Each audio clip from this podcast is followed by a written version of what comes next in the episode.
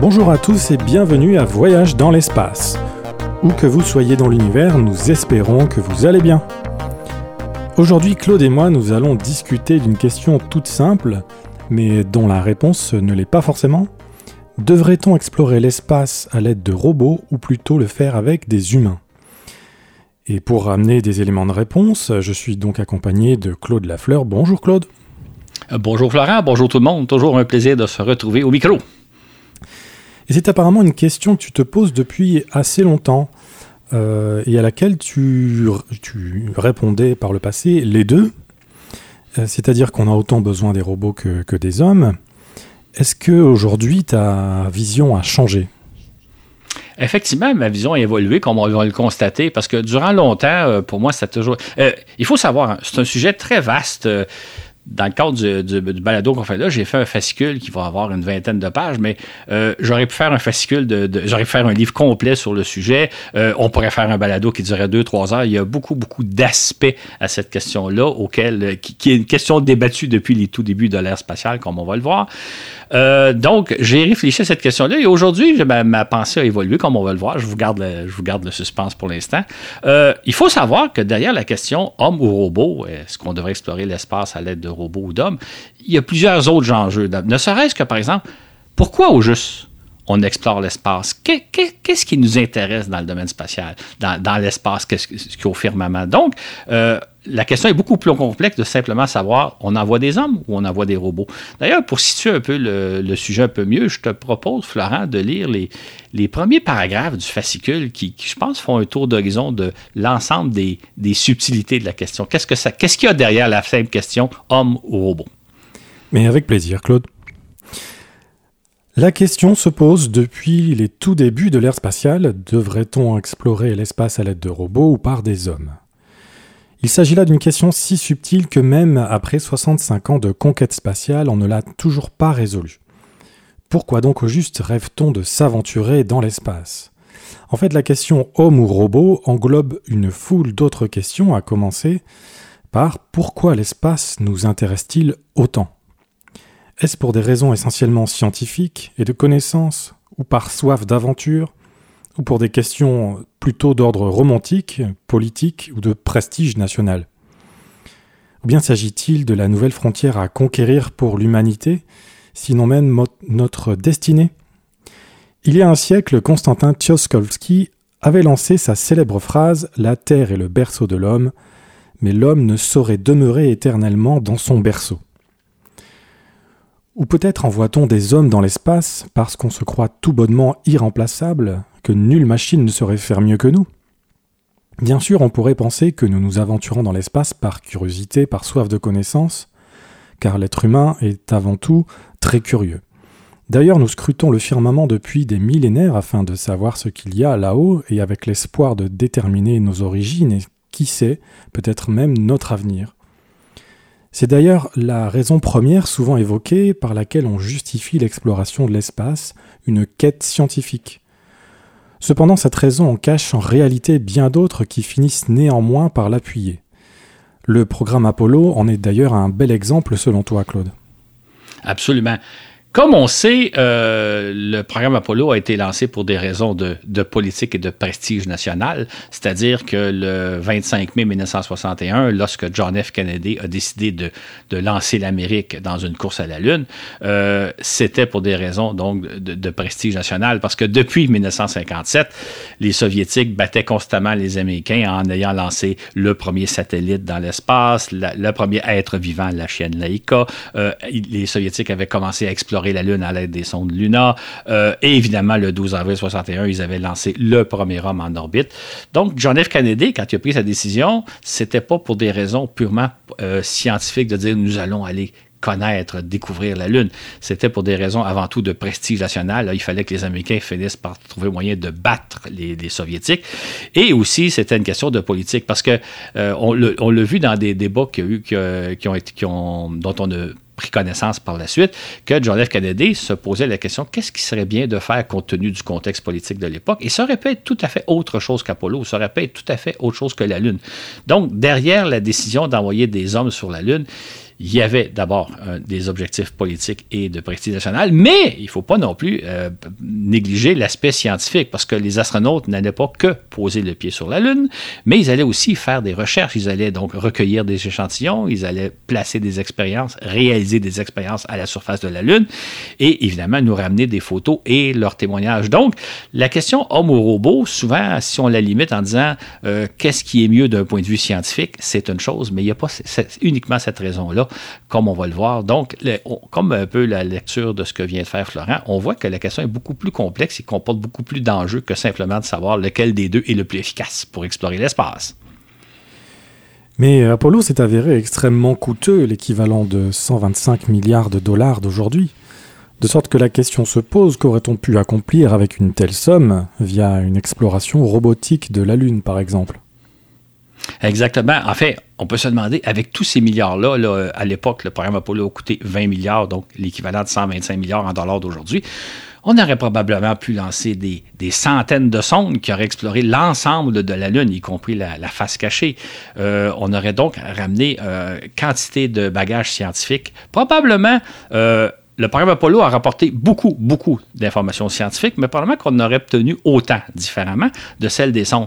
Mais bien sûr, on n'aurait pas eu le, récit des voyages des, astronautes qui, sont allés sur la Lune. Les sondes ne peuvent pas nous rendre ce genre de témoignages-là. Les photos aussi que nous ont ramenées les astronautes ont, été marquantes. Euh, je pense que tout le monde peut avoir en tête la fameuse photo euh, prise lors de l'expédition Apollo 8 à Noël 1968 d'un lever de terre sur l'horizon lunaire. C'est une photo qui a marqué les esprits. Ce qu'il faut savoir, et je le montre dans le fascicule, c'est que deux ans plus tôt, la sonde Lunar Orbiter 1 avait pris une photo semblable, presque identique même à celle d'Apollo 8, mais qui n'avait pas eu d'effet. La différence entre Lunar Orbiter, qui est un robot, et Apollo, c'est évidemment le témoignage des astronautes qui nous racontait ce qu'eux ont vu en allant en orbite autour de la Lune, les émotions qu'ils ont ressenties.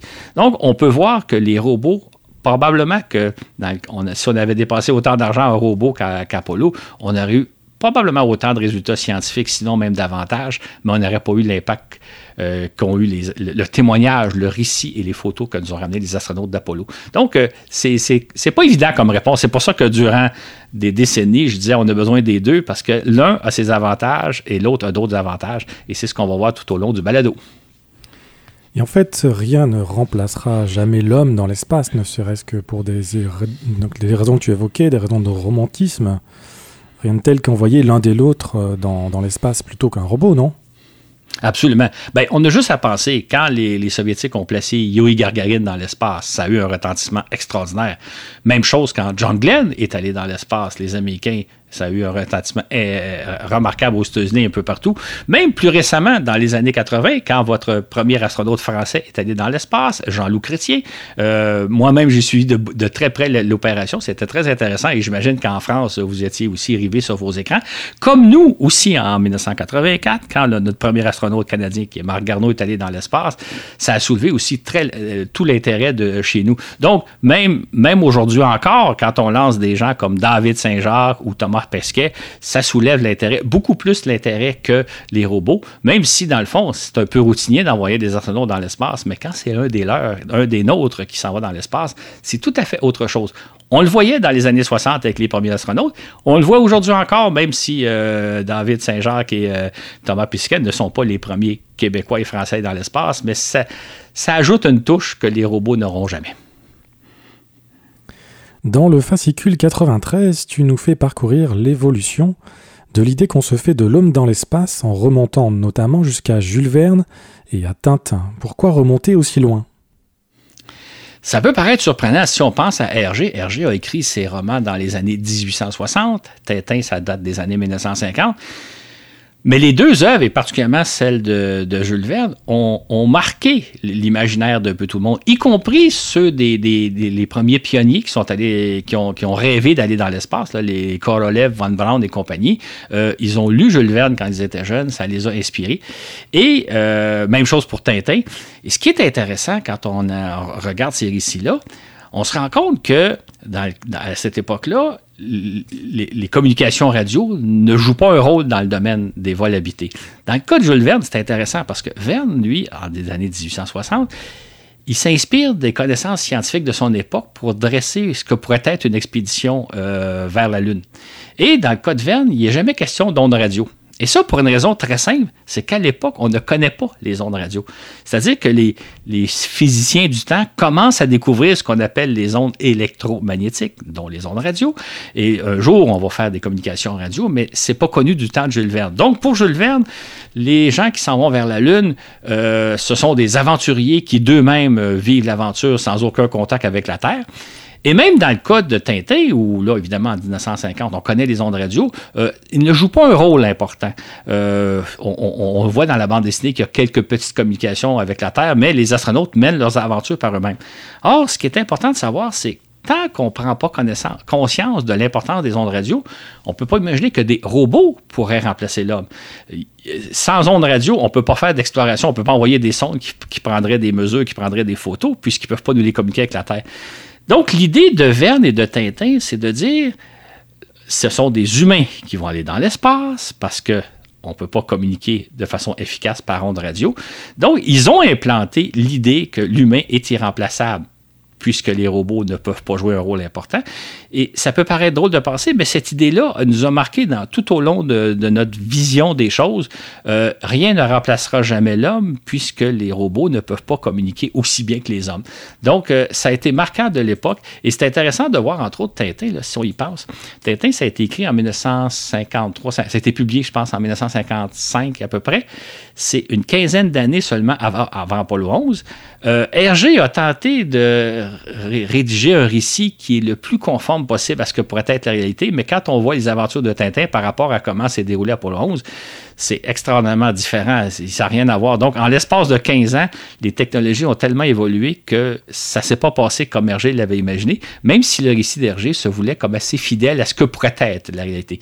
Mais tout a changé, et c'est ça qui est important de constater, tout a changé dans les années 60 grâce à la la mise au point des communications par radio qui sont devenues évidemment extraordinairement importantes. Oui, et quand on voit aussi les documents ou les, euh, les documents d'anticipation de l'époque qui nous montraient euh, comment serait l'espace dans 10 ans, 15 ans, euh, mhm. c'est totalement différent. Ça ressemblait plutôt à, à du RG que, que, la réalité. La réalité a été très très différente. Ouais à cause de la communication par les ondes radio. Et c'est ça qui est important de, prendre en compte, que ça, ça va tout changer.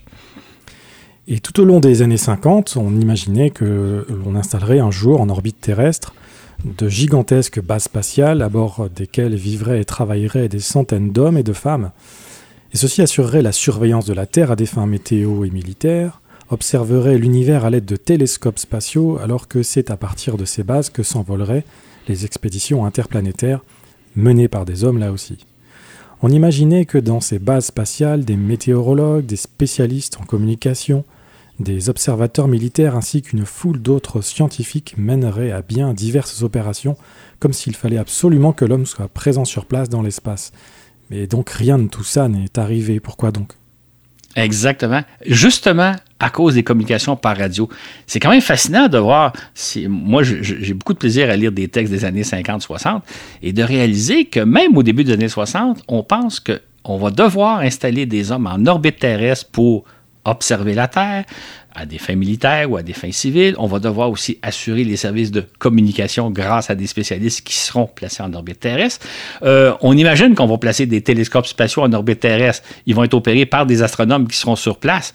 Or, évidemment, ce qu'on constate aujourd'hui, grâce aux ondes radio, c'est que plus besoin d'envoyer des spécialistes dans l'espace. Nos, météorologues, ils demeurent sur Terre, ils reçoivent les photos satellitaires et ils nous établissent des cartes météo grâce à ça. Même chose euh, au niveau des militaires. Euh, les astronomes, on sait très bien, ils utilisent des télescopes comme euh, Hubble ou Webb. Ben, ils sont sur Terre, pas besoin d'être à côté du télescope.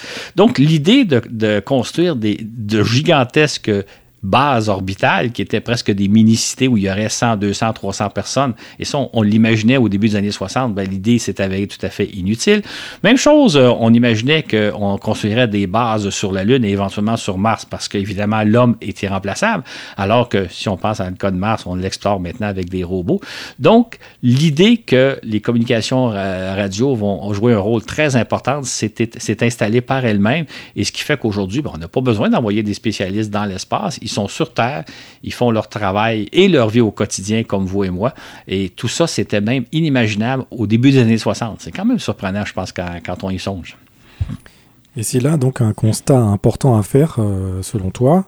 Jusqu'aux années 60, on n'imaginait pas que l'homme pourrait être secondé par des robots dans son exploration de l'espace. Exactement. C'est-à-dire que euh, c'est pour ça que pendant longtemps, moi, je me disais, on a besoin des deux. On a besoin d'avoir des hommes dans l'espace, mais les robots peuvent faire aussi bien. Mais ce qu'on constate avec le temps, c'est que l'homme peut très bien rester sur Terre, mener ses opérations, et on pense à l'exploration de la planète Mars, on pense à l'exploration euh, du système solaire lointain, quand on va envoyer des sondes aux confins du système solaire. L'homme peut très bien rester sur Terre. On n'a pas besoin d'envoyer des hommes dans l'espace, même si l'idée nous fait toujours rêver. À la suite du lancement des premiers Sputnik en 1957, les Américains réagissent en créant la NASA. Celle-ci a comme priorité de lancer des astronautes à bord de capsules Mercury. Claude, le recrutement des sept premiers astronautes Mercury en avril 59 a d'ailleurs fait grand bruit à l'époque, n'est-ce pas? Exactement. Euh, écoutez, euh, je pense que sur YouTube, on peut voir euh, des extraits de la conférence de presse qu'ont donné les sept premiers astronautes américains, les astronautes du programme Mercury, le 9 avril 1959. Et là, de voir la réaction des, journalistes, qui absolument les journalistes tiennent à une certaine distance de la nouvelle et, gardent leur calme. Et là, là c'est l'enthousiasme général. Même chose dans la population, c'est comme on vient instantanément d'avoir sept nouveaux héros, sept astronautes, qui ne sont pas encore allés dans l'espace, ils n'ont même pas commencé leur entraînement, mais ce sont des héros nationaux. Et il faut lire aussi les biographies de ces astronautes-là qui racontent eux-mêmes, qui n'en croient pas leurs yeux quand ils voient la réaction des gens le simple fait d'avoir été nommé astronaute euh, a, galvanisé la population, en a fait des héros nationaux, alors qu'ils n'avaient encore rien fait. Ça montre un peu, euh, on avait beau envoyer des, satellites et des sondes spatiales dans l'espace depuis à peu près deux ans, quand la conférence de presse a lieu, un an et demi quand la conférence de presse a lieu, il en reste pour moins que quand on parle qu'il y a des hommes qui vont aller dans l'espace, lorsqu'on présente au public les premiers hommes qui vont aller dans l'espace, c'est le délire national. C'est quand même amusant. D'ailleurs, je vous invite, euh, me souviens d'avoir vu sur Internet, sur YouTube, des, exemples, des extraits de la conférence de presse. C'est hallucinant la, réaction d'un peu tout le monde. Ça montre un peu l'importance qu'on attache à l'homme dans l'espace, même vis-à-vis des hommes qui n'ont encore rien fait. Là. Ils ne sont pas encore allés dans l'espace. C'est amusant et instructif en même temps. et cependant, les premiers satellites euh, font d'importantes découvertes notamment que la Terre est entourée d'une ceinture euh, de radiation, des ceintures de Van Allen, qui ont permis à la vie de se développer, ainsi que le fait que notre planète n'est pas exactement sphérique, mais ressemble presque à une poire, l'hémisphère sud étant plus gonflé que l'hémisphère nord. L'exploration de l'espace a donc commencé par les robots avant même que l'homme ne s'y rende lui-même. Exactement. Ce qui était besoin de penser, là, imaginez, on est en, disons, 1959, là, on vient de présenter les astronautes du programme Mercury. On envisage envoyer des hommes dans l'espace à partir de 1961, donc dans deux ans. Par contre, l'exploration spatiale a déjà commencé grâce aux robots. On vient de parler des satellites qui ont fait des découvertes importantes par rapport à la Terre. Euh, il y a les sondes soviétiques Luna qui ont commencé à explorer la Lune. Entre autres, la sonde Luna 3, en octobre 1959, nous a dévoilé la face cachée de la Lune, les premières photos qui sont de qualité moyenne, disons, mais c'est déjà un premier pas. On avait un aperçu pour la première fois de la face cachée de la Lune. C'est donc dire que, alors qu'on prépare l'envoi d'hommes, déjà l'exploration spatiale a commencé à l'aide de robots, et évidemment, on va commencer aussi à s'aventurer vers la planète Mars et Vénus. Et donc, les robots sont à l'œuvre, mais ce dont on rêve, ce qui nous importe le plus, c'est le jour où des hommes vont enfin s'envoler dans l'espace, même si la valeur des hommes, on, peut se demander ce que ça va être. Dans le cas des robots, ils sont déjà à l'œuvre. Donc, on voit un peu l'importance d'envoyer des humains dans l'espace. C'est pas juste pour une question d'exploration et une question scientifique. Ça, a tout un volet, euh, ce que j'appelle le volet romantique ou le volet euh, humain de la chose. les robots remplaceront pas les humains, ne serait-ce que pour ça. De fait, les lancements de Yuri Gagarin, d'Alan Shepard, de Virgil Grissom, de Herman Titov ou de John Glenn ont à chaque fois un retentissement considérable, nettement plus que toutes les missions robotiques. Exactement. Et, ce qui est troublant un peu, c'est que les, les, 4-5 premiers vols, les 4-5 premières fois on envoie des humains dans l'espace, c'est des courtes missions. Hein. Les, vols de Shepard et Grissom, c'est 15 minutes, Gagarin, c'est 1 heure, Glenn, c'est 4h30, Titov, c'est 25 heures. Et ces missions-là nous apprennent rien, sinon que des hommes sont allés dans l'espace. Mais c'est quand même la liesse, le délire euh, à, l'échelle de la planète, à savoir des hommes sont enfin allés dans l'espace, même si ces missions-là nous ont rien repris. Pendant ce temps-là, par contre, les robots, eux, nous apportent de l'information mais on n'accorde pas autant d'importance à l'information scientifique que nous apportent les robots qu'au fait qu'enfin quelques-uns des, nôtres sont enfin allés dans l'espace. N'empêche que la question homme ou machine s'impose inexorablement. Explore-t-on l'espace à des fins scientifiques ou de prestige national? Au lendemain du vol de Gagarine, alors que les soviétiques venaient une fois de plus de devancer les Américains dans la course à l'espace, ces derniers se questionnent sur, ce qu'ils devraient faire, se lancer dans une course à la Lune ou explorer l'espace à des fins scientifiques. Effectivement, il y a d'ailleurs euh, on, est au lendemain du vol de Gargarine, en avril 1961, et là, les Américains se questionnent qu'est-ce qu'ils vont faire pour répondre à l'exploit soviétique?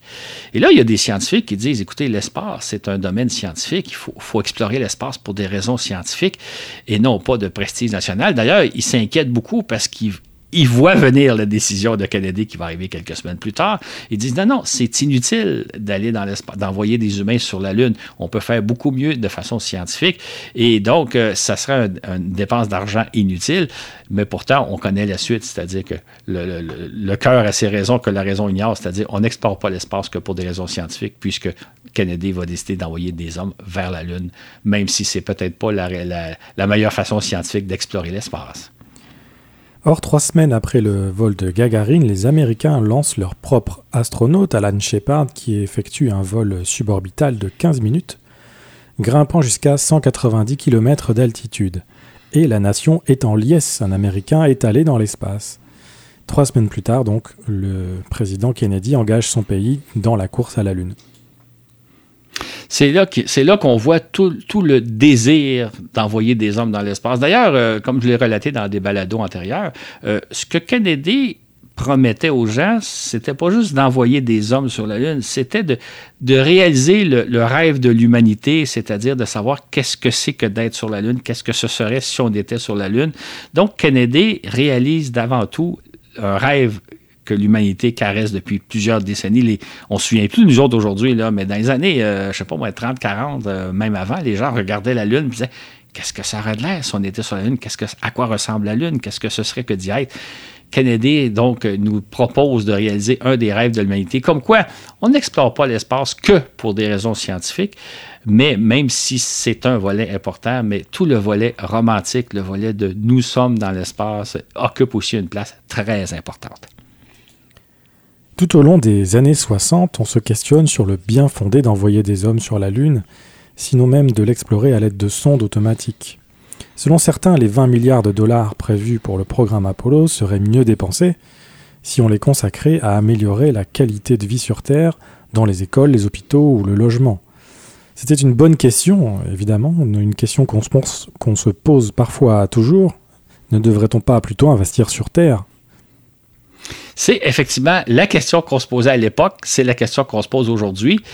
Euh, mais la vraie question, c'est est-ce que si on n'avait pas dépensé les 20 milliards pour aller sur la Lune dans les années 60, est-ce qu'on les aurait vraiment accordés à améliorer la qualité de vie humaine, donc dans les hôpitaux, les écoles, euh, nos infrastructures, etc. Or, on a la réponse maintenant. Parce que au lendemain d'Apollo 11, les Américains se sont demandé est-ce qu'on ne devrait pas poursuivre l'exploration spatiale en envoyant des hommes sur Mars? J'en ai parlé dans certains balados par le passé. Et euh, à l'époque, on avait calculé qu'envoyer des humains sur Mars, ça coûterait cinq fois plus cher que le programme Apollo. Le programme Apollo a coûté 20 milliards en dollars des années 60. On imaginait qu'aller sur Mars, ça coûterait 100 milliards. Or, les Américains ont dit non, c'est trop dispendieux, on ne consacrera pas 100 milliards pour aller sur Mars. Donc, on n'ira pas sur Mars. Est-ce que vous pensez qu'on a pris ce 100 milliards-là qu'on a, entre guillemets, économisé, ou du moins qu'on n'a pas dépensé, pour améliorer euh, les conditions de vie humaine sur Terre, pour améliorer les écoles, les soins de santé, etc.? La réponse, c'est non.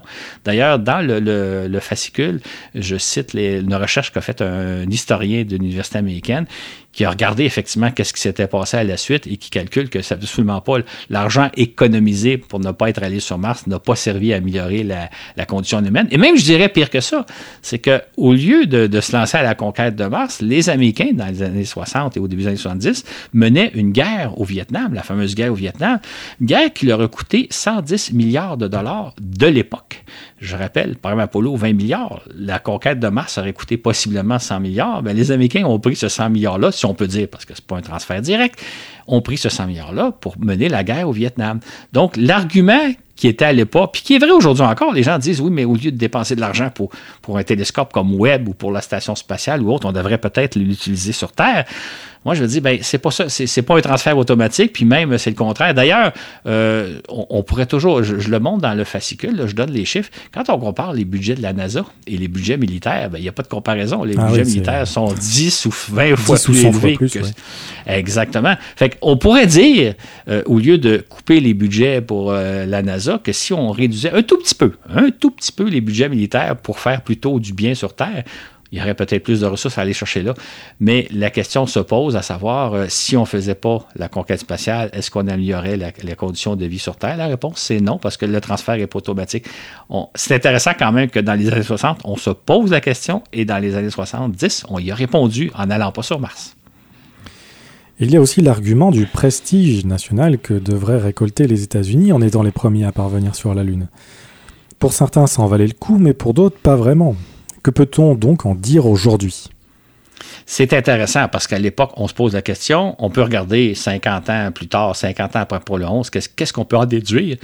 Moi, ce que je, ce c'est difficile évidemment de savoir exactement, de le déduire précisément, mais moi, l'impression que j'ai, c'est que le, le prestige des États-Unis n'a jamais été aussi élevé qu'à l'époque d'Apollo 11, c'était un peu l'apothéose des Américains. Sont capables d'aller sur la Lune. D'ailleurs, euh, les plus jeunes générations ne se souviennent pas, mais beaucoup dans les années 70, on disait toujours, si on a été capable d'aller sur la Lune, on doit bien être capable de résoudre tel, tel, tel problème. C'était une phrase très souvent. Fait que les Américains ont retiré un prestige énorme en allant sur la Lune. Est-ce que ça valait le 20 milliards? Ça, je ne suis pas en mesure de le déterminer.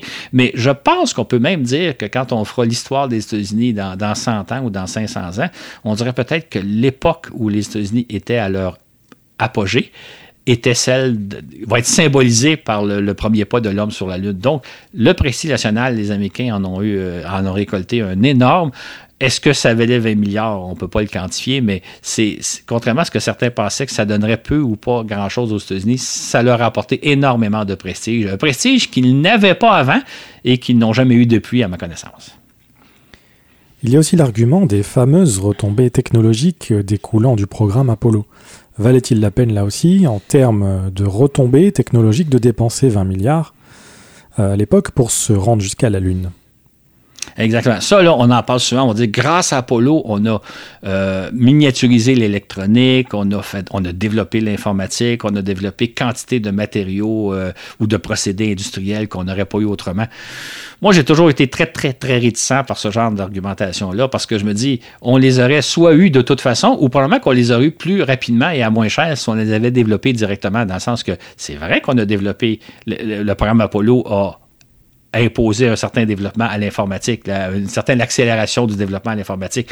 Mais je pense que l'informatique étant ce qu'elle est, on les aurait quand même développé, nos ordinateurs, on aurait quand même miniaturisé l'électronique, on aurait probablement développé la plupart des matériaux euh, qui ont été développés grâce au programme Apollo. En fait, comme j'en ai déjà parlé dans un, balado, euh, pour moi, les véritables retombées spatiales, c'est ce qu'on fait essentiellement grâce à l'espace. Par exemple, les satellites météo qui observent la Terre en permanence, les satellites de télécommunications qui transmettent les communications d'un bout à l'autre de la planète instantanément, les satellites militaires qui surveillent la planète. Ça, ce sont des retombées spatiales. Autrement, euh, on les aurait eu autrement. Et pour moi, c'est vrai tout autant. Des fois, on parle, mettons, la Formule 1. La Formule 1 permet de développer des technologies qu'on applique maintenant dans les automobiles pour moi, ça ne tient pas. C'est-à-dire que si on a besoin d'améliorer certaines technologies pour des automobiles, on pourrait très, très bien les développer directement et à moins cher qu'en passant par la Formule 1. Et c'est vrai pour tout le reste. Euh, pour moi, l'argument des retombées n'est pas un bon argument, euh, même si c'est vrai qu'il y a eu des retombées technologiques issues du programme Apollo, mais on les aurait obtenues autrement de toute façon si cette technologie-là nous sont utiles. La question de la suprématie de l'homme sur les robots est également longuement débattue dans les années 60. Est-ce que les sondes qu'on se prépare à envoyer sur la Lune feront mieux que les astronautes eux-mêmes? Ça, c'est une question intéressante qui est abordée longuement dans un long article du New York Times publié en 1963, et rédigé par Sir Bernard Lovell. Je vais parler brièvement de Sir Bernard Lovell parce que c'est un personnage dont on a oublié aujourd'hui l'existence. Je ne sais pas s'il y a des gens qui le connaissent, ça leur dit quelque chose. Euh, Sir Bernard, c'est un radioastronome britannique euh, des années 60 ou des années 50-60. C'était probablement le plus grand expert du domaine spatial à l'époque parce qu'entre autres, c'est un Britannique, il avait comme originalité de collaborer avec la NASA, mais aussi avec les Soviétiques. Euh, il, était en contact avec les Soviétiques, il a participé à certains projets soviétiques, et évidemment, il était du côté de l'Occident aussi. C'était exceptionnel à l'époque. Et là, Sir Bernard, lui, il écrit un long texte dans le New York Times, qui est un petit bijou à lire, où dans lequel, lui, il considère que l'homme est irremplaçable, parce qu'entre autres, les robots, ils n'ont pas de cerveau, les robots ne réfléchissent pas, euh, les robots euh, sont, sont pas en mesure de prendre des décisions. Pour lui, si on envoie des humains, par exemple, sur la Lune, ils vont faire beaucoup plus de travail en, quelques heures que si on envoyait des robots. Donc, pour lui, il ne fait aucun doute que les, humains sont nettement supérieurs à tout robot, même si l'avenir va peut-être lui donner un peu tard, mais vraiment, c'est un plaidoyer très, très intéressant en faveur de l'homme dans l'espace. Et selon Sir Bernard Lovell, ça pourrait même coûter nettement plus cher d'explorer la Lune à l'aide de robots que d'y envoyer des hommes. Mais Comment cela pourrait-il être possible étant donné que les sondes coûtent 100 euh, fois moins cher que les vols humains? Comment Sir Bernard peut imaginer euh, cette chose? Ce que, ce que Sir Bernard nous explique, c'est que quand on compare ce que sont capables de faire les sondes, bon, ben, les sondes spatiales sont en mesure de faire des recherches sur ce que l'on sait qu'on doit chercher. Par contre, un humain qui arrive sur la planète, lui, il peut voir, il va être confronté à l'inconnu, il va être confronté à des choses auxquelles on ne s'attendait pas, et lui, avec ses capacités de réflexion et de jugement, va pouvoir prendre des décisions et euh, tirer profit du fait que on fait des découvertes auxquelles on s'y attendait pas. Et on pourrait donner un exemple. Évidemment, Sir Bernard, n'est pas au courant, mais moi, j'y ai donné cet exemple. La mission Apollo 8, auquel j'ai fait référence au, début du balado, euh, le fait que les astronautes ont vu le lever de Terre depuis l'horizon lunaire nous a donné une information euh, à la fois scientifique, mais surtout émotive, émotionnelle, euh, qu'aucun robot nous aurait donné. Fait selon ce que, ce que nous explique Sir Bernard, c'est qu'on pourrait évidemment envoyer beaucoup plus de robots sur la Lune que d'humains, puisque ça coûte beaucoup moins cher. Mais dans le fond, pour arriver au même résultat que, par exemple, si on envoyait un, géologue sur la Lune euh, passer une journée ou deux, pour lui, il récolterait beaucoup plus d'informations que tous les robots qu'on pourrait envoyer. Donc, il dit, si on, si on se contentait d'explorer la Lune avec des robots, on serait dans un programme probablement interminable de sondes, qu'on enverrait des centaines de sondes. Et finalement, au bout du compte, même si chacune des sondes est beaucoup moins coûteuse qu'une mission Apollo, on ne on récolterait pas autant de résultats pour quelque chose qui finirait par nous coûter plus cher à la longue. C'est un argument intéressant. Sir Bernard fait aussi valoir l'un des grands avantages de s'installer sur la Lune, c'est que celle-ci sera l'observatoire astronomique idéal étant donné l'absence totale d'atmosphère et de nuages qu'on y trouve, tout en offrant deux semaines consécutives de nuit parfaite, de quoi faire rêver tous les astronomes. Sir Bernard, qui est un radioastronome, aimait aussi l'idée que placer des radiotélescopes sur la face cachée de la Lune les isolera complètement de la multitude d'interférences radio émanant de la Terre. Il affirme aussi que les observations astronomiques faites depuis la Lune y seront bien mieux menées que par des astronomes sur place que de façon automatique. C'est vrai que la Lune a beaucoup fait rêver les astronomes. Euh, comme, comme il faisait état, là, une nuit lunaire qui dure pendant 14 jours, aucun nuage, aucun phénomène atmosphérique, de quoi faire rêver les astronautes. Par contre, ce qu'on constate aujourd'hui, quand on regarde l'efficacité des télescopes spatiaux, on pense évidemment à, Webb et à Hubble. Euh, évidemment, il n'y a pas de comparaison. Là. C'est, des instruments extraordinaires qui sont placés dans l'espace. Et dans le cas de Sir Bernard, à l'époque, il disait il va falloir installer des télescopes avec des astronomes qui vont être à côté pour faire leurs travaux. Donc, euh, dans l'espace, ça aurait été complexe. Sur la Lune, ça serait plus simple. Mais évidemment, aujourd'hui, on sait que grâce aux ondes radio, nos astronomes demeurent sur Terre, se servent des des, euh, des télescopes pour, pour observer, euh, des télescopes pour observer, pour faire leur travail.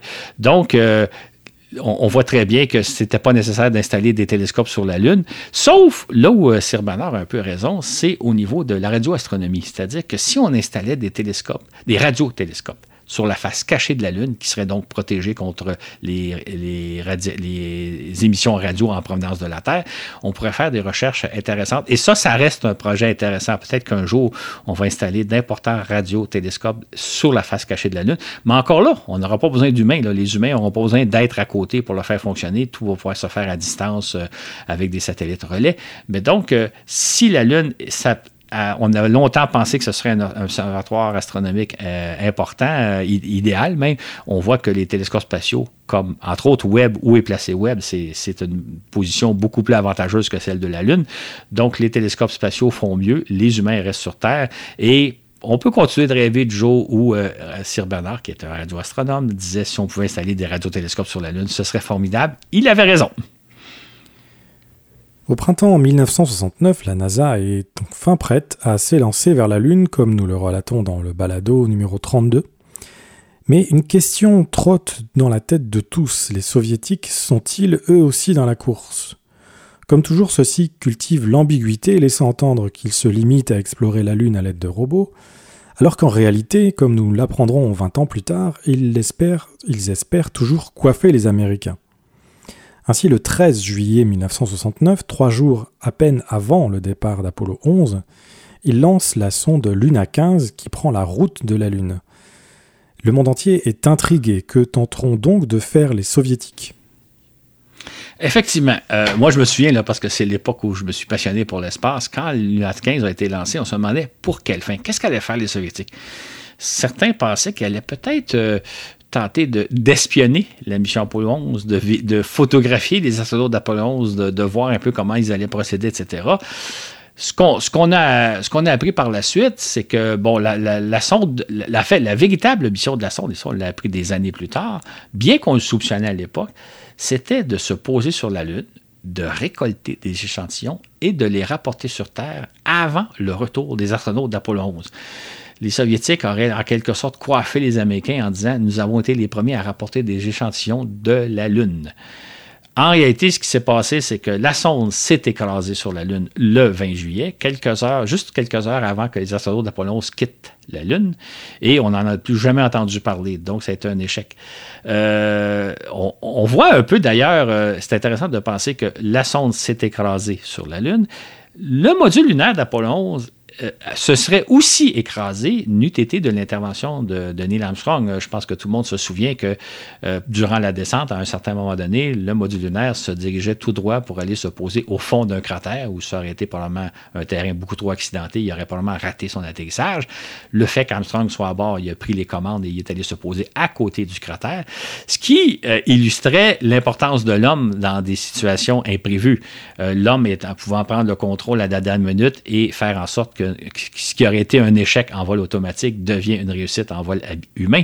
Et euh, Neil Armstrong, en quelque sorte, a, prouvé un peu ce que avançait Sir Bernard et plein d'autres, c'est-à-dire que l'homme est irremplaçable, surtout quand on parle de milieux euh, où il y a une, marge importante d'inconnus, où il y a plein de choses qui peuvent se passer à la dernière seconde. Les robots peuvent échouer, exemple Luna 15, ou les astronautes peuvent réussir, exemple Apollo 11 c'est ainsi que Neil Armstrong et Buzz Aldrin euh, explorent une parcelle de la mer de la Tranquillité durant deux heures et demie, prélèvent 21 kg d'échantillons, quantité de photos historiques et nous rapportent un fascinant récit de voyage. Quatre mois plus tard, en novembre 1969, c'est Pete Conrad et Alan Bean d'Apollo 12 qui explorent l'océan des tempêtes durant 7 heures et demie, récoltent 34 kg d'échantillons ainsi que des pièces de la sonde Surveyor 3 qui se trouve sur la Lune depuis plus de trois ans. Combien de missions robotiques, à ton avis, auraient été nécessaires pour le même résultat, Claude? Ben, c'est exactement ce qu'on va voir dans les prochains, c'est-à-dire que les, Soviétiques vont tenter d'égaler les Américains, mais on va voir que c'est pas si évident que ça. Et est-ce que tu sais si on a posé cette même question à Sir Bernard? Euh, non, euh, à, l'époque, je pense que là, Sir Bernard euh, était à la retraite à ce moment-là. Il, a joué un rôle moins actif. Mais ce qu'on voyait, c'est qu'évidemment, la puissance de l'homme dans l'espace, mais en même temps, les risques. Parce qu'à la suite d'Apollo 12, il y a eu la mission Apollo 13 qui a été un échec. en fait, les Américains vont dire presque une réussite parce qu'on a sauvé l'équipage. Mais cela a fait dire aux Soviétiques écoutez, c'est pas nécessaire de risquer la vie d'humain comme le font les Américains pour rapporter des échantillons sur la Lune on est capable d'en faire autant. Et donc, euh, cinq mois après euh, Apollo 13, euh, qui a failli échouer, enfin, qui est un demi-échec, une demi-réussite, ça dépend comment on le voit, les, Soviétiques lancent la sonde Luna 16 qui se pose dans l'océan de la fertilité. Et que fait donc cette sonde? Effectivement. Luna 16, dans le fond, euh, refait la mission de Luna 15, c'est-à-dire de récupérer des échantillons. Cette fois, la mission réussit. La sonde rapporte sur Terre 101 grammes d'échantillons. Euh, c'est donc pour les Soviétiques un succès majeur parce que c'est la première fois qu'on rapportait des échantillons d'un autre astre de façon totalement automatique. Et selon les concepteurs de Luna 16, c'est le début des sondes qui vont pouvoir éventuellement rapporter des échantillons non seulement de la Lune, mais également de la planète Mars, également de Vénus ou de d'autres astres un peu partout dans le système solaire. Donc les Soviétiques euh, faisaient preuve qu'ils sont en train de mettre au point un véhicule capable de rapporter des échantillons un peu partout du système solaire, alors qu'évidemment, les astronautes d'Apollo sont limités à la Lune. Puis en novembre 1970, les soviétiques lancent la sonde Luna 17 qui allunit dans la mer des pluies. Elle y dépose le premier géologue sur roue, l'astromobile Lunocode 1.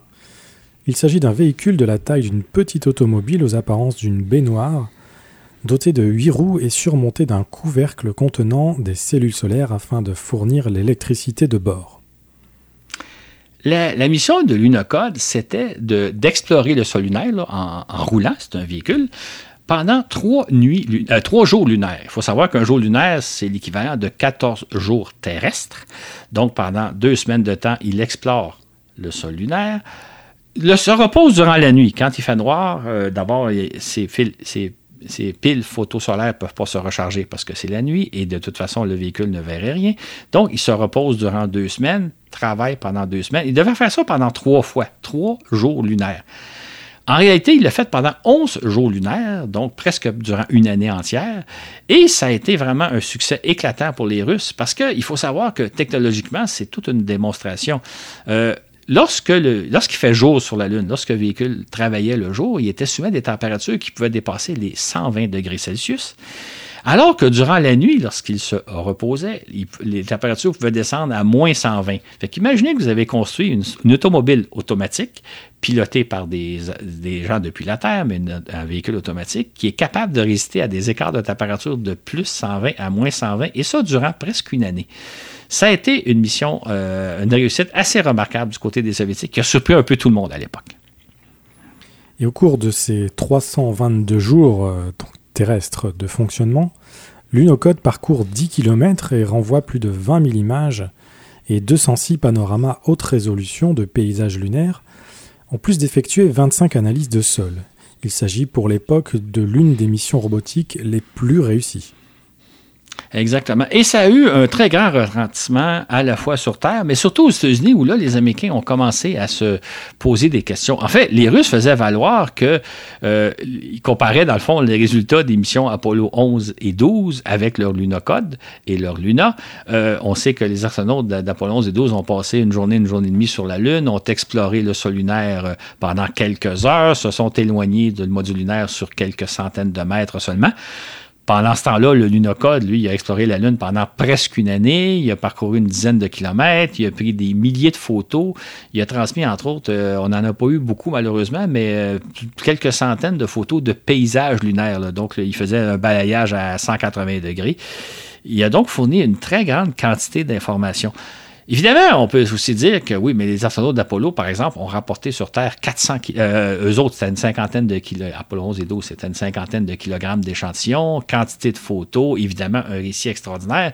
Mais ce que les Soviétiques faisaient valoir, c'est que oui, mais une mission comme euh, l'Unocode coûte peut-être le centième d'une mission Apollo. Fait qu'on va pouvoir en réaliser des dizaines d'autres missions l'équivalent pour explorer différents sites lunaires. Donc, d'une certaine façon, ils disaient, on est en train de mettre au point une technologie qui va être supérieure celle des missions Apollo, puisque beaucoup plus flexible et moins dispendieuse. Et leurs arguments frappent d'autant plus que la NASA est contrainte de mettre fin au programme Apollo après six débarquements lunaires, chaque mission coûtant beaucoup trop cher, entre 250 millions et 1 milliard pièces, euh, selon la manière de compter.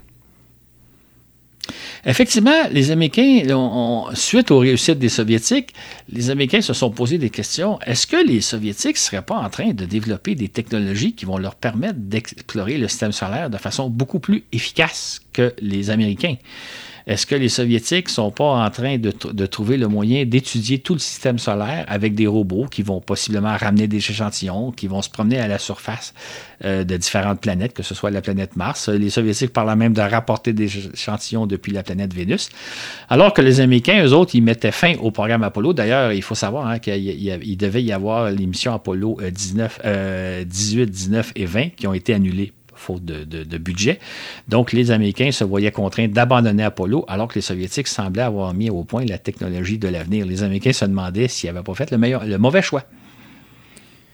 Et puis le 2 septembre 1971, les Soviétiques lancent la sonde Luna 18 qui rate son alunissage.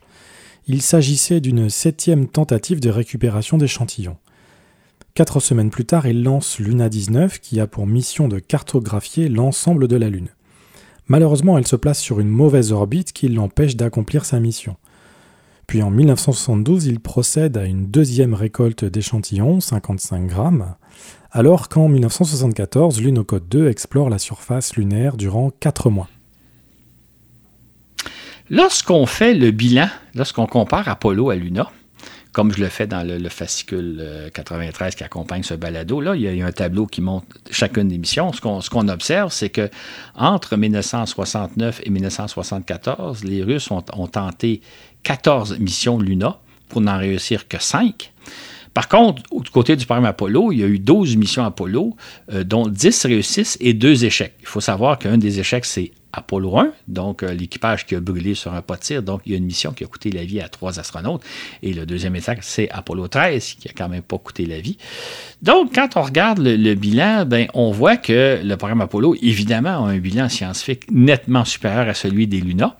Euh, beaucoup plus de réussite, mais par contre, il était beaucoup plus dispendieux, euh, probablement que le programme Apollo a coûté 100 fois plus cher que le programme Luna soviétique. Donc, euh, il y a un bilan mitigé. les vols habités sont probablement beaucoup, rapportent peut-être beaucoup plus d'informations scientifiques si on compare à, si on pense à Apollo que le programme Luna, mais en même temps, il est beaucoup, beaucoup, beaucoup plus cher. Et est-ce que l'avenir n'est pas à l'exploration robotique de l'espace? C'est la question qui se pose au lendemain de la fin du programme Apollo et de la réussite des sondes Luna, même si, j'ouvre une parenthèse, euh, on, sait maintenant que les Soviétiques ont eu 14 échecs, en 5 réussites en 14, en 14 lancements. La plupart des échecs avaient été camouflés à l'époque. On n'avait pas le bilan qu'on a aujourd'hui, mais aujourd'hui, on sait que sur, les 14 lancements de sondes Luna, il y en a seulement 5 qui ont réussi leur mission. Donc, c'est un maigre bilan par rapport à Apollo. Au moins, il n'y a pas de perte de vie. À l'époque, on avait l'impression que les soviétiques étaient en train de mettre au point un savoir-faire et les technologies qui allaient leur permettre d'explorer le système solaire de façon bien plus efficace que ce qu'envisageaient de faire les Américains. En choisissant le coûteux programme Apollo, ces derniers avaient-ils compromis leur avenir dans l'exploration spatiale? Cette question les hantait au début des années 1970 au terme de la palpitante course à l'espace à laquelle nous avons assisté entre 1957 et 1972, un choix s'est imposé par lui-même, un choix technologique, dis-tu Claude, lequel? Exactement. En fait, devant les coûts exorbitants d'envoyer des humains dans l'espace et aussi les risques auxquels on les soumet, hein, c'est toujours risqué une mission spatiale, les Américains et les Russes sont arrivés à la conclusion qu'on ne pourrait pas envoyer des hommes beaucoup plus loin que la Lune, c'est-à-dire que ça devient beaucoup trop risqué, beaucoup trop dispendieux aussi. Ce qui fait que si on veut continuer d'envoyer des hommes dans l'espace, il va falloir euh, les maintenir en ce qu'on pourrait appeler l'approche banlieue terrestre, essentiellement l'orbite terrestre. Donc, on pourrait envoyer des astronautes en orbite, mais pas vraiment plus loin. Au mieux, on pourrait les envoyer sur la Lune, mais encore là, ça coûte très dispendieux. Mais on pourrait dire qu'au milieu des années 70, on réalise bien que d'envoyer des humains sur Mars ou même euh, si on remonte quelques années avant, hein, on, espérait envoyer des humains un peu partout à travers le système solaire à bord de vaisseaux spatiaux, un peu, un peu à la Star Trek. On réalise bien dans les années 70 que ça, ce ne sera pas possible. Ça, va, ça serait beaucoup trop coûteux et euh, beaucoup trop risqué aussi. Donc, on réalise que l'homme est coordonné à rester en orbite autour de la Terre ou peut-être aller sur la Lune, mais guère plus loin. C'est ainsi que les soviétiques entreprennent de faire vivre des hommes à bord de stations spatiales Salyut de la taille d'un wagon de chemin de fer. De leur côté, les Américains ont opté pour développer un système de transport spatial tout usage et économique, la navette spatiale. Les soviétiques se sont ainsi attaqués à résoudre deux grandes questions toutes simples. Que faut-il pour maintenir sans relâche des hommes dans l'espace? Et combien de temps un homme peut-il vivre en apesanteur sans trop subir de conséquences? Mais il leur a fallu du temps, énormément de temps pour y parvenir. Et pourquoi donc? Absolument. Parce que simplement de maintenir des astronautes ou des cosmonautes en orbite autour de la Terre, c'est avéré une, une opération extrêmement complexe, difficile et pleine d'imprévus. Euh, on va le raconter d'ailleurs, j'ai l'intention l'an prochain de le raconter dans des balados, la fameuse aventure des stations Salyut, de Salyut 1 à Salyut 7. Euh, ça a été toute une épopée. En fait, les Soviétiques mettront 20 ans, c'est-à-dire jusqu'à la mise en place de la station orbitale Mir, pour pouvoir enfin répondre à cette question-là. Euh, c'est donc, ça s'est avec juste le fait de maintenir des humains en orbite terrestre s'est avéré beaucoup plus complexe que les Soviétiques s'y attendaient. Mais on a finalement eu les réponses, mais seulement dans les années 90. Moi, je suis persuadé que si on remontait au début des années 70 et on, avait posé la question, les gens étaient très surpris en disant ben non, ça va, ça va se faire assez rapidement. Ça a pris beaucoup plus de temps qu'on l'avait attendu. Comme quoi, les missions habitées sont beaucoup plus complexes et difficiles qu'on s'y attend généralement. Alors donc, combien de temps l'homme peut-il demeurer dans l'espace? Ce que les Soviétiques ont fait à partir des années 90, c'est qu'ils ont maintenu euh, quelques hommes, parce que ce sont des hommes, dans l'espace durant une année. Donc, on peut le faire durant une année. En fait, le record est, détenu par un médecin euh, russe qui s'appelle Valery Polyakov, qui est resté 14 mois. Ça, c'est le vol record qu'on a réalisé il y a maintenant plus de 25 ans. Et il est intéressant de voir qu'on n'a jamais tenté de rester plus longtemps. Pourquoi? Parce qu'on s'est réalisé qu'après environ six mois passés dans l'espace, les astronautes, les cosmonautes commencent euh, à, trouver, à être beaucoup moins efficaces, à, trouver la vie beaucoup plus difficile. Parce qu'il faut savoir qu'ils vivent à bord d'une machine. Une station spatiale, c'est une machine. Une machine assez exiguë, très bruyante, pas très confortable. Euh, ça s'endure pendant un certain nombre de mois. C'est un peu comme faire du camping, mais passer une année, ça devient très difficile. D'ailleurs, une des grandes leçons du, programme, du programme MIR, c'est qu'on devrait maintenir idéalement des équipages pour environ six mois, et c'est ce qu'on fait à bord de la Station spatiale internationale, c'est-à-dire qu'on fait la relève des équipages à tous les six mois. Donc, la réponse à la question combien l'homme peut de temps, euh, peut passer de temps dans l'espace, ben, c'est environ une année ou pas beaucoup plus que ça, sinon ça devient vraiment un marathon extrêmement difficile à, réaliser. Et idéalement, c'est d'environ seulement environ six mois. Ça, c'est la, durée optimale, je dirais. Optimale parce qu'entre autres, euh, pendant les premières semaines, il faut s'adapter à l'environnement spatial, donc on est un peu moins efficace. Après quelques semaines, là, on devient très efficace pendant une période d'à peu près six mois. Et après ça, il est temps de regagner la Terre. Mais nous savons que toute mission interplanétaire, par exemple à destination de la planète Mars, prendra au bas mot deux années de, vol. Et donc le record de, 437 jours de Polyakov n'a pas été inquiété depuis. On n'a jamais essayé de maintenir des astronautes aussi longtemps à bord de la station spatiale. Et pourquoi? C'est une très bonne question, hein, parce que ce serait très facile de maintenir, par exemple, euh, on fait une relève d'équipage à tous les six mois, mais on garde quand même, disons, deux ou trois personnes qui, eux, resteraient dans l'espace, qui, elles, resteraient dans l'espace, euh, par exemple, deux ans, deux ans et demi. Euh, et la station spatiale offre beaucoup plus de confort que Mir et probablement beaucoup plus de confort qu'un vaisseau interplanétaire. Donc, on pourrait tenter l'expérience, mais on ne l'attend pas. Euh, est-ce que c'est parce que les spécialistes sont vraiment conscients que d'un point de vue ne serait-ce que psychologique, c'est presque un marathon irréalisable? de maintenir des gens dans l'espace durant deux ans, deux ans et demi, euh, psychologiquement, parce que physiquement, ça se ferait très bien, ça serait probablement au-delà de, des capacités de tout être humain, ou à peu près, à moins d'être un, un, surhomme, littéralement.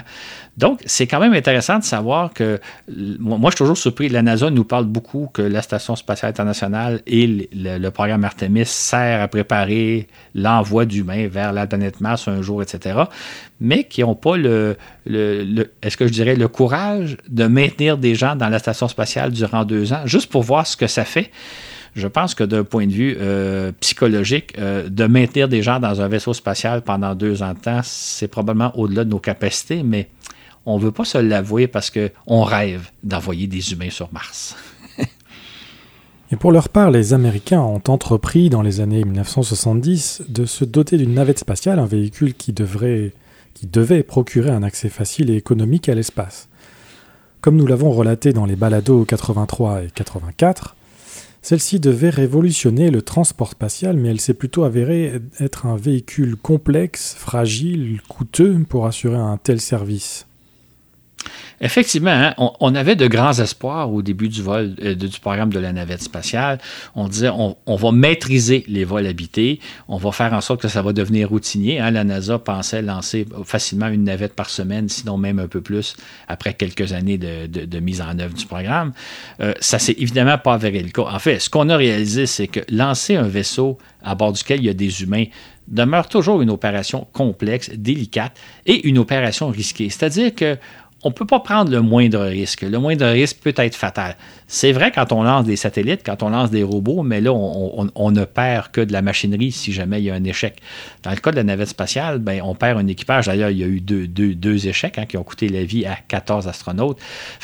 Alors qu'on pensait qu'on pourrait mettre au point un véhicule qui rendrait facile, l'accès à l'espace aux humains, on se rend bien compte que ça ne s'est pas avéré le cas. Du moment que vous avez des humains à bord d'un vaisseau, tout devient beaucoup plus complexe et il ne faut pas prendre de risques, ce qui fait que la navette a été remplacée euh, par des capsules qui sont beaucoup plus simples et euh, euh, moins dispendieuses et qui, posent moins de risques aux, humains. Qu'a-t-on donc appris depuis les années 80 en matière de vol humain? Ce qu'on a appris dans le fond, c'est que envoyer des humains dans l'espace, ça coûte très cher, même si on essaie de, réduire les coûts. C'est très complexe et euh, ça, pose des risques. C'est-à-dire qu'il faut savoir que, euh, si on passe l'exemple des gens à bord de la Station spatiale internationale, à chaque minute qu'ils sont dans l'espace, ils risquent leur vie. Si jamais il y avait un système de bord qui tombait en panne, ça pourrait leur coûter la vie. S'il y avait une météorite qui perçait la cabine, s'il y avait euh, un autre bris important, ils risquent de vie à chaque seconde, à chaque seconde qu'ils sont dans l'espace. Ça n'a rien à voir, dans le fond, avec ce qu'on pensait dans les années 50 ou à, la Tintin, où on pensait qu'on enverrait des équipages dans l'espace puis réaliserait des missions sensationnelles sans trop, trop de problèmes. Ça n'a rien à voir, même, je dirais, avec ce que nous montre souvent Hollywood. Là. Même les films d'aujourd'hui nous montrent qu'envoyer des humains dans l'espace, ça pose pas de problème. En fait, ils vont vivre mille une aventures. C'est l'essence même d'un film d'Hollywood. La réalité, c'est tout autre. C'est qu'envoyer des humains dans l'espace, c'est compliqué, c'est coûteux et ça pose d'énormément de risques. Le vol spatial n'est pas comme, par exemple, on se faisait une idée à une époque que ça serait peut-être comme des vols en avion. Là, vous voyez, moi, on a eu la chance de prendre des vols en avion. C'est un peu risqué, mais pas plus que ça. Ça n'a rien à voir. Envoyer des humains dans l'espace, c'est dispendieux et ça pose des risques très importants. Et malheureusement, comme on l'a pu le voir dans le cas de la navette spatiale, ça peut même mettre la vie des ça peut même coûter la vie à certains astronautes. C'est pas ce qu'on imaginait dans les années 50. C'est une des grandes leçons qu'on retire malheureusement après 60 ans de vol dans l'espace. Et donc pendant ce temps, les robots ont pris leur revanche, si on peut dire. C'est-à-dire que grâce aux sondes spatiales, on a exploré le système solaire de façon aussi efficace qu'économique. Je vais peut-être choquer certaines personnes, là, mais quand on compare ce qui s'est passé dans les peut-être les 20-30 dernières années en termes de présence humaine et robots. Ben, présence humaine, c'est la Station spatiale internationale. Il y a des astronautes qui se succèdent à tous les six mois depuis une vingtaine d'années, euh, sans plus.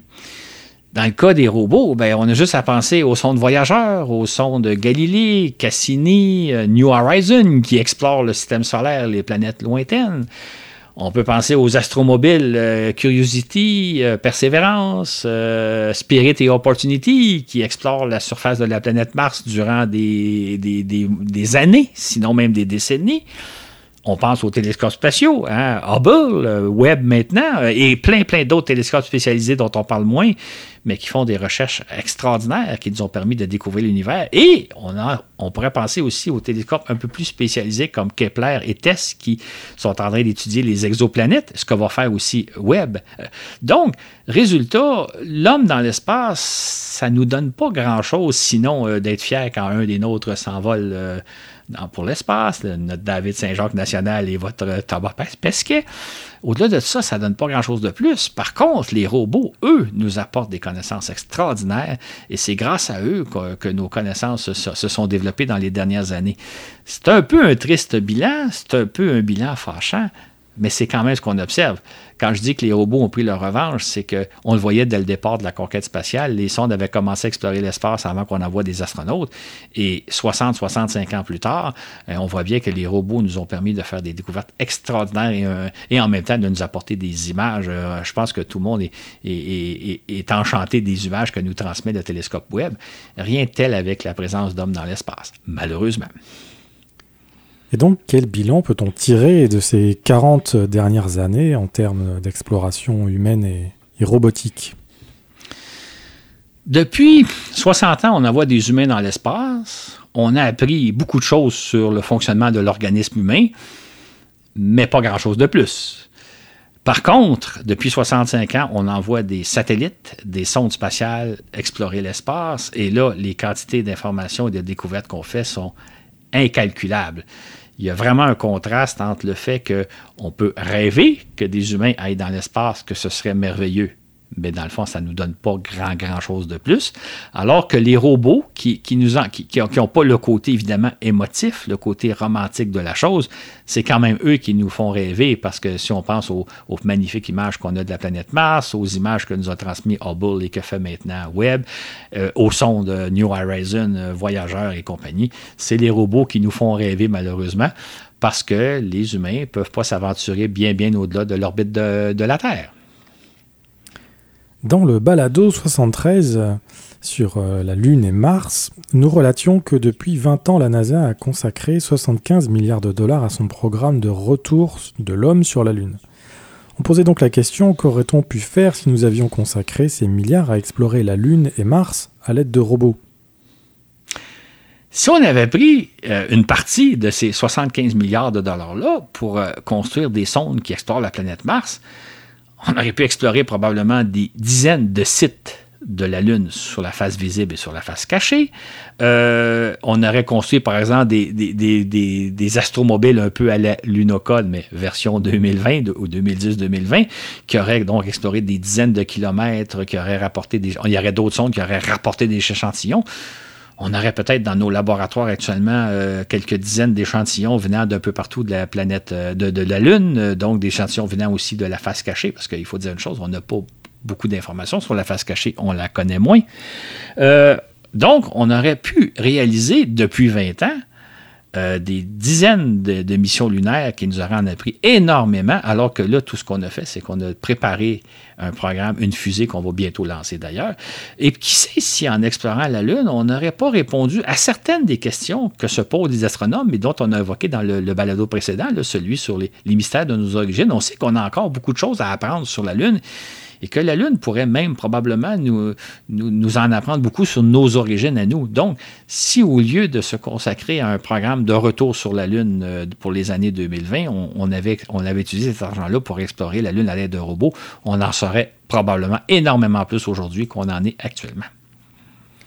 quant à la planète Mars, nous avons assisté à une série de missions robotiques fascinantes, notamment l'exploration par les tout-terrains Spirit, Opportunity, Curiosity, Perseverance et Ingenuity.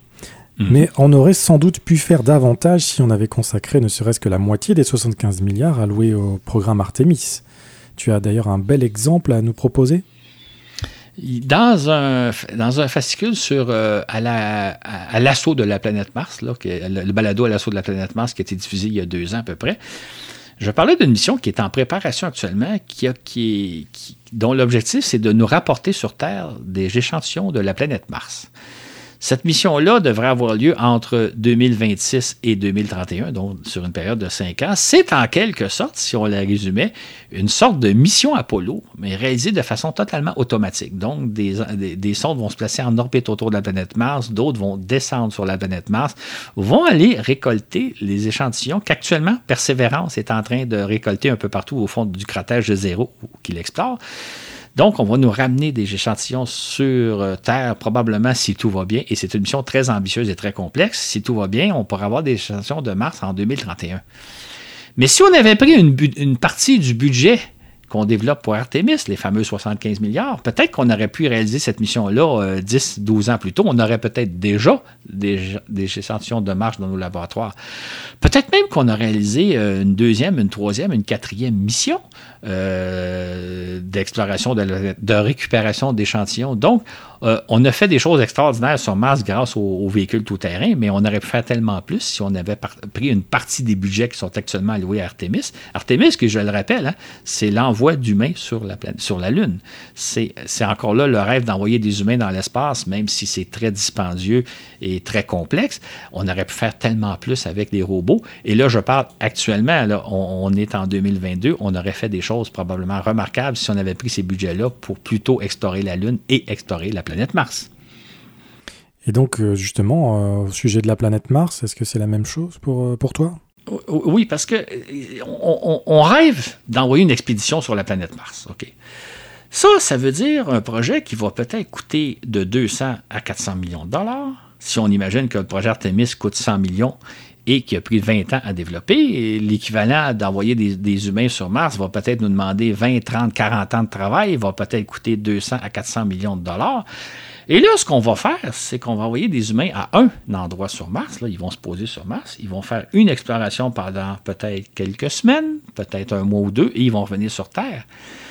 Imaginez si on prenait ce 200 à 400 millions de dollars-là pour explorer la planète Mars à l'aide de robots, tout ce qu'on pourrait faire. Fait que c'est la même dynamique on rêve d'aller sur Mars, on rêve d'envoyer des humains sur Mars parce que ça nous fait rêver. D'ailleurs, il y a des gens, j'ai l'impression, qui ont, l'idée qu'on vivrait un peu une mission Apollo 11, mais version martienne. Mais quand on regarde les coûts, quand on regarde tout ce que ça implique, euh, on pourrait faire tellement mieux et à beaucoup moins cher avec des robots. Encore et toujours, la question se pose pourquoi au juste explore-t-on l'espace? Est-ce pour étancher notre soif de connaissance ou est-ce par goût de l'aventure et pour nous projeter hors du berceau de l'humanité? Probablement pour ces raisons et pour quelques autres aussi, mais à quel prix et quels efforts, là est la question. Exactement.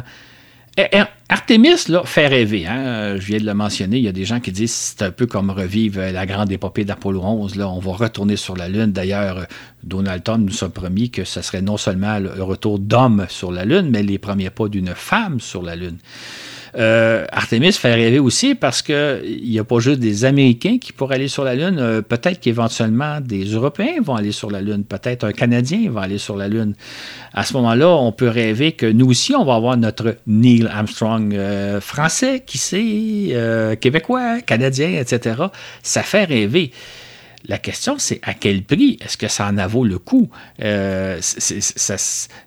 J'oserais dire que dans un monde idéal, si tout était possible, bravo. Mais dans le fond, là, au-delà du rêve d'envoyer des, de retourner sur la Lune, au-delà du rêve d'envoyer des, une femme sur la Lune, au-delà du rêve peut-être d'envoyer un, de vos confrères européens ou un de mes collègues euh, canadiens ou québécois, est-ce que ça en vaut le prix? Je pose la question.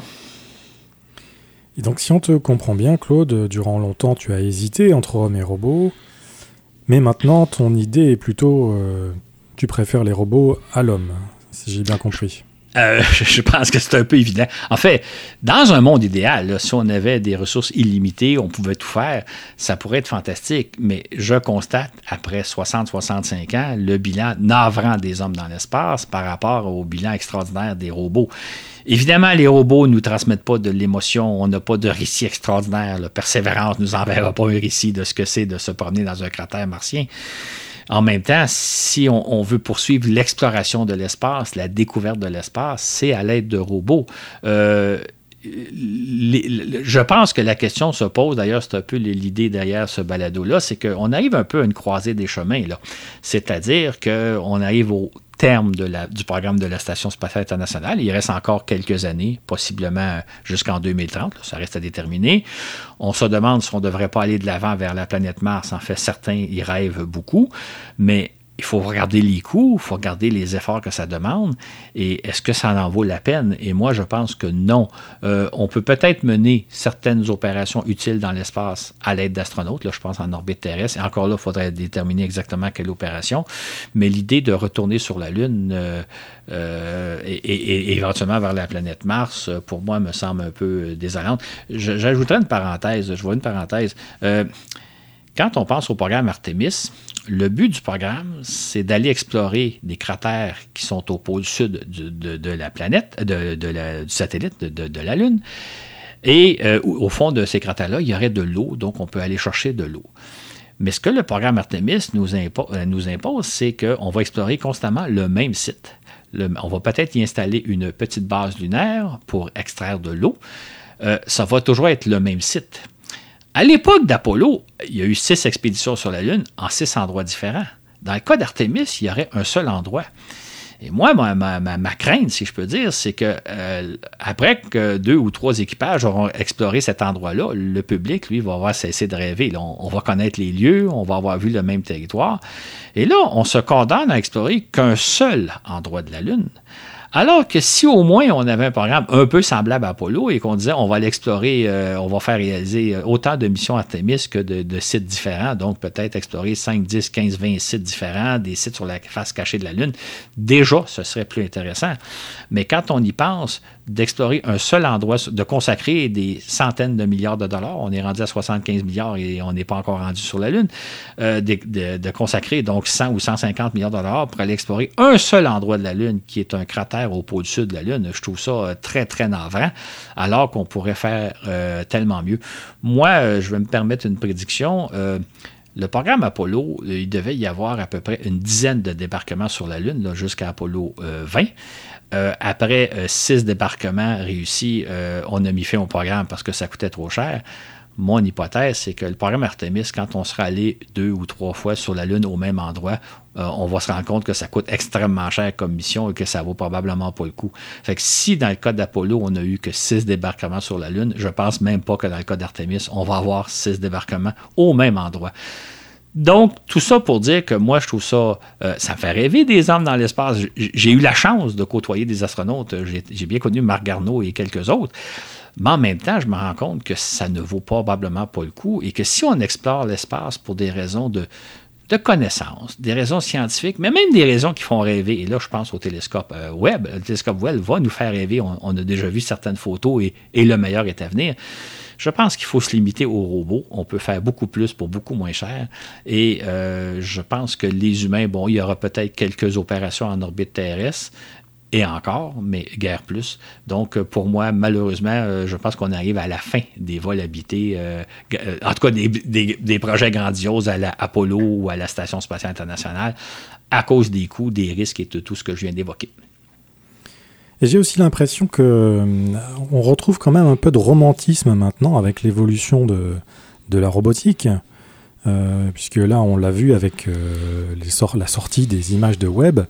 Mhm. c'est quand même un événement. c'est, on a l'impression de, de, voir à nouveau des, des objets qu'on avait déjà vus, mais avec une définition bien meilleure. Donc, les progrès de la robotique étant étant assez conséquent, mhm. le, oui, effectivement, le, le, le poids de, de l'homme dans l'espace est peut-être moins, moins important. Exactement. Et on peut penser euh, robotique et intelligence artificielle. Moi, là, un projet qui me ferait rêver, Imaginons qu'on construit des, astromobiles, un peu à la Lunocode version 2020, dotés d'intelligence artificielle. Et euh, nous, on a des casques de réalité virtuelle et on pourrait littéralement être à bord du véhicule et euh, comme si on était assis au volant et se promener sur la planète Mars. C'est pas nous qui conduiraient, ce seraient des spécialistes, ce seraient des géologues ou des, des, navigateurs. Mais nous, on pourrait être comme si on était assis comme passagers et se promener sur la Lune. Euh, et ça, c'est des projets totalement réalisables, je pense, dans les années 2030. L'intelligence artificielle n'est pas tout à fait assez développée, les capacités de communication, mais c'est pas des défis technologiques insurmontables.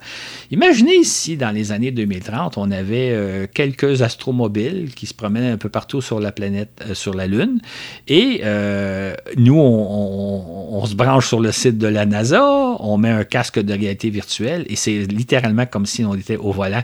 C'est pas nous qui conduisons. Et ça, c'est des projets pas très dispendieux. Ça coûterait quelques milliards de dollars possiblement, mais ça n'a rien à voir avec Artemis. Et ça, c'est des projets qui vont devenir réalisables et beaucoup plus emballants, à mon avis, que euh, les projets qu'on est en train de, préparer. Donc, pour moi, il y, a tellement mieux à faire, ne serait-ce qu'avec les capacités de l'intelligence artificielle qui sont en train de se développer. Euh, il y a un monde extraordinaire devant nous, mais ce n'est pas un monde avec des humains sur la Lune ou euh, sur Mars. Oui, d'ailleurs, c'était déjà un peu le cas avec l'atterrisseur de, de Persévérance euh, qui permet les appareils, les, ordinateurs à, à, bord de, l'atterrisseur étaient capables de, de, prendre une décision sur le site d'atterrissage pour savoir, euh, un peu à la manière de, de Neil Armstrong, euh, voilà, la, machine a fait quasiment la même chose que, que l'homme, n'en déplaise à Sir Bernard. Exactement. D'ailleurs, euh, si les, Soviétiques ont raté beaucoup d'atterrissages de sondes Luna, on remarquera que dans le cas de tous les atterrissages que la NASA a tenté sur la planète Mars au cours des 40, 30 dernières, 40 dernières années, ils ont tous réussi, effectivement. Puis ça va devenir de plus en plus comme ça, parce qu'effectivement, c'est fascinant, on n'en a pas parlé, mais les sondes, quand elles viennent pour se poser, elles analysent le sol en temps réel, voient les, les obstacles, les, les, roches, les crevasses, etc., et se dirigent à la bonne place. Elles le font automatiquement, et ce qui assure évidemment un beau de bien meilleures chances de se poser, même dans un endroit euh, accidenté.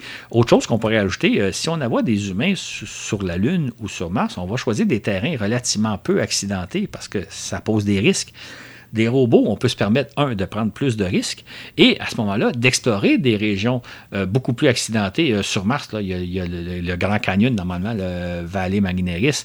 On pourrait se promener en hélicoptère dans ce, canyon-là, euh, ce qu'on ne pourra jamais envoyer des humains, en tout cas pas dans une année prévisible parce que c'est un endroit beaucoup trop accidenté. Mais les robots vont pouvoir permettre d'explorer des endroits beaucoup plus intéressants, plus risqués.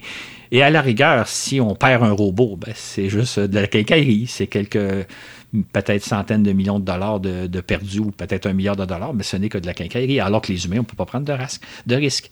Donc, euh, effectivement, c'est, à mon avis, beaucoup plus intéressant, même s'il n'y a pas le côté romantique d'envoyer l'un des nôtres dans l'espace, que de poursuivre l'exploration spatiale uniquement à l'aide de robots.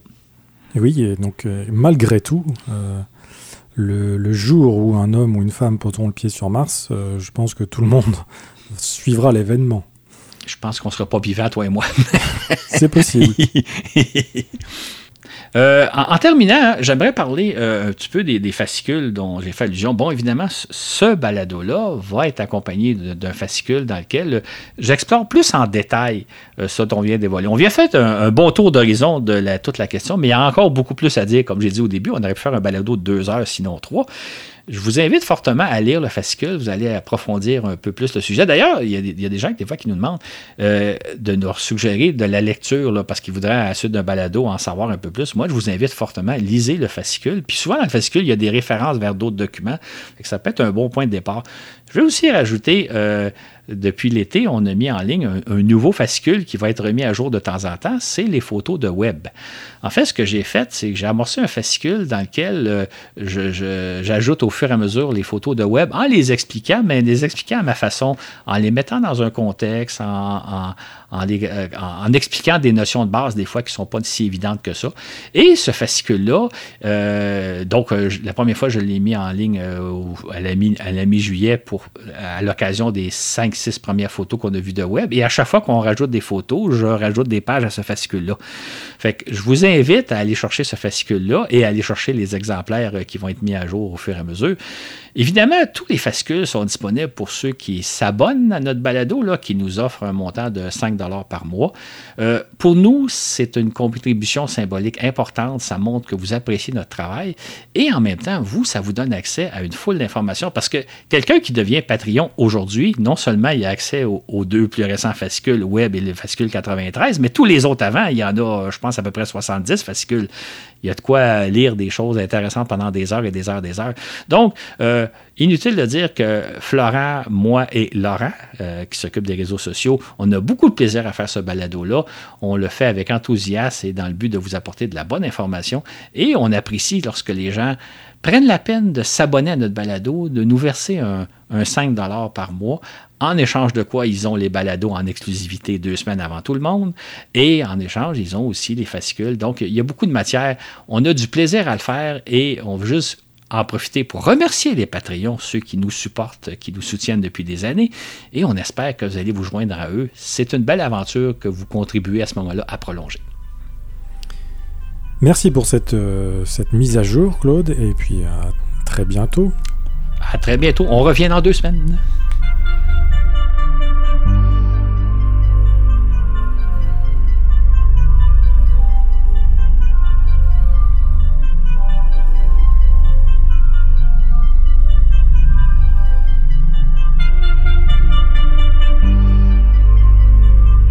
Et je voudrais en profiter pour euh, saluer nos nouveaux patrons, euh, comme c'était la tradition du temps de Mathieu. D'ailleurs, bonjour à toi Mathieu, que tu sois dans l'univers. Euh, donc voilà, ça fait un petit moment que, nous ne l'avons pas fait, alors je m'en excuse. Bienvenue donc à Jessie Pivin, Toff et Rémi Favre, André Chénier, Anthony Gallo, Bruno Pierre Marcil, Adrien Labéry et Pierre-Luc Grenier. Merci à vous pour votre soutien. Nous sommes toujours ravis de voir qu'il y a de plus en plus de, monde qui, qui aime notre travail. Nous serons ravis de vous retrouver prochainement pour un nouveau balado avec Claude. Et d'ici là, vous pouvez euh, échanger avec nous sur Facebook, nous suivre sur Instagram et aussi nous retrouver sur YouTube où nous allons euh, poster plus régulièrement les, épisodes, les anciens épisodes jusqu'au euh, plus récent.